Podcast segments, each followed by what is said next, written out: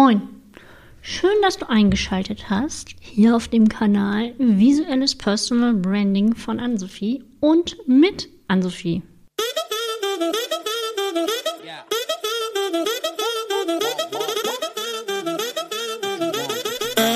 Herzlich willkommen in dieser Podcast-Folge. Heute geht es um einen kleinen Erfahrungsbericht und die Stichwörter dazu sind Digitalnomaden, Arbeiten on the Move und was hat das mit Personal Branding zu tun? Also, fangen wir an. was hat das mit deinem Unternehmen zu tun? Also als allererstes möchte ich dir einmal kurz den Begriff Digitalnomaden erläutern. Und zwar sind das Menschen, Unternehmer oder Arbeitnehmer, mm, die ortsunabhängig arbeiten. Sie bedienen sich meist digitaler Technologien und sind in der Welt zu Hause. Eine Weile habe ich mich mit dem Thema auseinandergesetzt und ob das was für mich ist und bin zu dem Ergebnis gekommen, dass für mich ein Zuhause wichtig ist. Es muss keine Villa sein, kein Penthouse, keine äh, sechs äh, oder sowas, sondern einfach nur ein Zuhause. Vielleicht kennst du das ja auch. Und im letzten Jahr habe ich so ein bisschen mm, vermehrt das Arbeiten on the Move äh, für mich entdeckt und getestet. Ähm, und zwar ging es mir darum, wie funktioniert für mich Arbeiten im Zug, was kann ich da überhaupt arbeiten, pardon, was kann ich im Café arbeiten, kann ich gut im Coworking Space arbeiten, äh, welche Zeiten sind eigentlich am besten? Ist es irgendwie morgens früh um sechs im Zug zu sitzen und zu arbeiten, während ich ähm, quasi bewegt werde, zu meinem Ziel hinkomme. Oder reicht es manchmal auch einfach nur in ein Café zu gehen um die Ecke oder im Ruhrgebiet haben wir ja relativ viele Nachbarstädte in der Nachbarstadt oder im Nachbarstadtteil und welche Uhrzeiten eignen sich da. Und ich habe festgestellt, morgens finde ich es da am coolsten, weil ganz viele Leute kommen und gehen und es ist so, so gleichmäßiger Geschäftsbetrieb sozusagen. Und ähm, an allen On-the-Move-Arbeitstagen habe ich es tatsächlich geschafft, sechs Stunden zu arbeiten, was mein ganz normaler Arbeitstag ähm, bedeutet. Und ähm, was ich auch festgestellt habe, ich könnte das nicht jeden Tag, ich könnte das nicht permanent. Ähm, ich brauche schon irgendwie auch einen Schreibtisch und meine zwei Bildschirme und so meinen bequemen Schreibtischstuhl. Und äh, meine Wände im Atelier brauche ich auch, um meine Fotos aufzuhängen. Äh, genau. Und jetzt kommen wir zu der spannenden Frage, was hat das mit dem Thema Personal Branding zu tun? Eine ganze Menge. Denn es gehört zu dir, als Person, als Mensch, als Marke, wie du arbeitest, wo du arbeitest, wann und was du arbeitest. Jetzt musst du ja nicht unbedingt äh, täglich deinen äh, Schreibtisch oder deinen Arbeitsplatz auf äh, Instagram oder sonst wo posten. Mm, selbst wenn du mal ganz gemütlich im Schlafanzug einfach auf dem Sofa arbeitest, das muss ja auch die Öffentlichkeit gar nicht interessieren. Das musst du mit ihr ja auch überhaupt nicht teilen.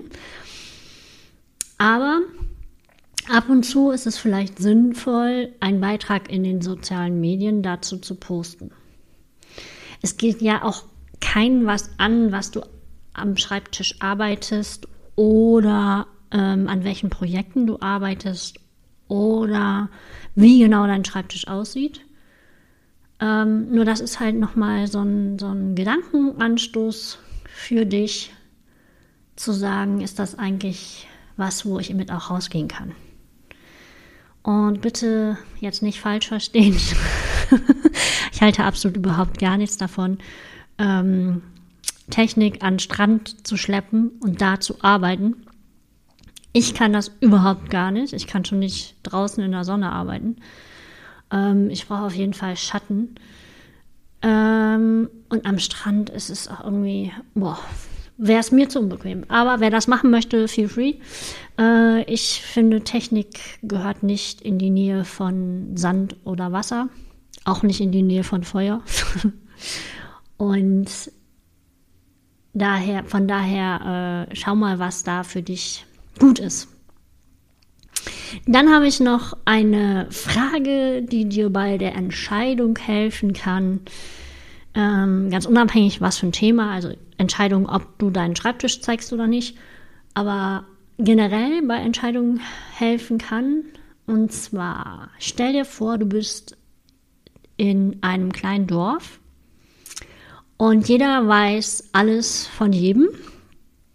Und Würdest du diese Aussage mit dem Bild an, auf einem Transparent an, ein, an den Kirchturm dort hängen?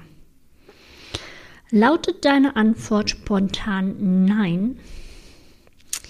Ist es ganz glasklar, das Thema, das Bild hat nichts in den sozialen Medien zu tun, hat nichts da zu suchen. Es ist dein privates Leben. Behalte es bei dir. Und behalte es immer bei dir, auch gegenüber Geschäftspartnern und Kunden. Ja, weil dein Privatleben hat im Geschäftsleben nichts verloren. Na, weil woher sollen die Menschen wissen oder erkennen, dass du gerade private Themen mit ihnen teilst? Also äh, kann, kann ja irgendwie gar nicht. Das, wie soll das gehen? Ähm, wenn du einen privaten Kanal hast, wo nur deine Buddies drauf sind, ist es was anderes, aber dann reden wir auch über einen privaten Kanal und nicht über deinen Business-Kanal. Und von daher nimm diesen, nimm diese Frage bitte sehr ernst. Es kann sonst auch blöd für dich ausgehen. Alles schon erlebt hier. Genau. Mit diesen Tipps ist die Folge hier schon zu Ende. Du darfst gerne mal äh, ein bisschen Arbeit on the move ausprobieren, wenn dir danach ist.